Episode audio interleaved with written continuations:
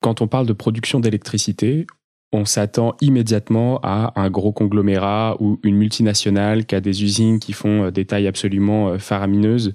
Euh, on s'attend pas du tout à euh, une affaire familiale de production d'électricité dans, un, dans un petit coin décentralisé. et donc, effectivement, est-ce que l'hydroélectricité, l'énergie hydraulique est particulièrement propice à ce genre de, à ce genre de, de, structure sociétale? Oui, complètement. Euh, moi, je visite beaucoup de centrales hydroélectriques et euh, il m'arrive euh, d'en visiter certaines qui sont en plein village, donc qui sont dans ce qui ressemble à une maison. Les voisins se doutent à peine qu'à côté d'eux, il y a une centrale qui produit de l'électricité et c'est souvent très bien, très bien intégré, très bien accepté aussi. Et ça peut être effectivement des familles qui se transmettent des centrales de, de génération en génération. Euh, et très souvent, ce sont des gens qui euh, euh, étaient effectivement producteurs il y a plusieurs générations ou meuniers et, qui ont toujours eu l'amour de la rivière, l'amour de l'eau, et qui aujourd'hui en profitent pour produire l'électricité à une petite échelle industrielle. La plupart de ces centrales produisent l'équivalent de la consommation de 2000 ou 3000 ou 4000 personnes à l'année. D'accord, hyper intéressant. Est-ce que tous ces euh, là, on a beaucoup parlé de rivières, d'eau douce, de montagnes. Est-ce que euh, on est capable de faire euh, des centrales hydroélectriques sur des, je sais pas, en, mer, en océan, sur des sur des volumes d'eau beaucoup plus importants?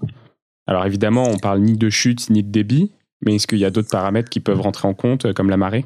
Il y a effectivement euh, d'autres systèmes de production hydroélectrique, dont un euh, qui est un, un, système euh, assez exceptionnel, spécifique pour l'instant à la France, qui est l'usine marémotrice de la Rance.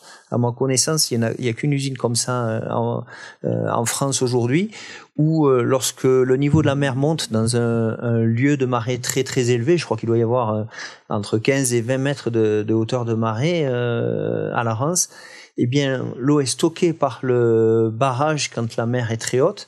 Et quand la mer se retire et qu'elle devient euh, basse à son étiage, on turbine l'eau euh, qui a été retenue dans l'estuaire et ça fait effectivement de, l'électricité euh, de façon vraiment astucieuse et spécifique.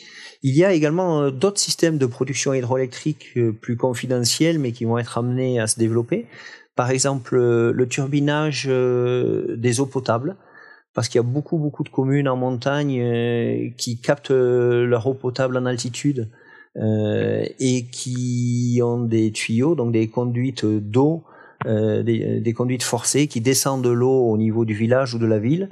Et en bas, avant de boire l'eau, on peut tout à fait la turbiner pour produire de l'électricité.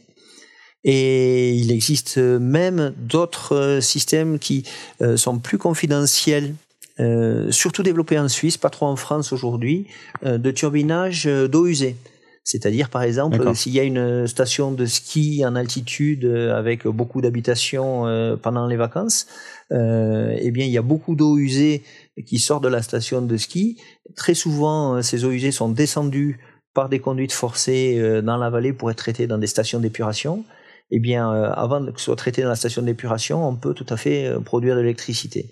L'important, c'est d'avoir une colonne d'eau euh, prête à descendre, prête à faire tourner les turbines. Hmm. Et tu vois, avec tout ce qu'on dit, je me dis, bah cool, en fait, c'est c'est clairement une énergie du futur. Qu'est-ce qui aujourd'hui nous empêcherait, bon, au-delà de, d'occupation du territoire, mais qu'est-ce qui nous empêcherait de mettre, euh, je sais pas, sur, sur la Rance ou sur la Loire ou, euh, euh, en montagne, de mettre un, une turbine tous les, tous les 250 mètres qui nous permet d'avoir beaucoup plus de production que ce qu'on a aujourd'hui? Alors, il y a, plusieurs choses qui empêchent. C'est que l'hydroélectricité a une particularité administrative qui est que l'énergie de l'eau appartient à l'État.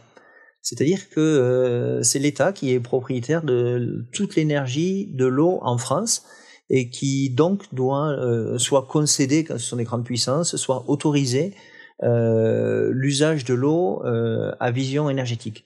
Et pour ce faire, il faut faire un dossier de demande d'autorisation qui est un petit peu complexe et également, euh, en règle générale, il y a beaucoup d'intervenants ou beaucoup de parties prenantes euh, qui doivent tomber d'accord pour accepter un projet. Il peut y avoir beaucoup de riverains d'une rivière, par exemple, beaucoup de particuliers qui sont propriétaires de champs sous lesquels on voudra enterrer une conduite forcée. voilà.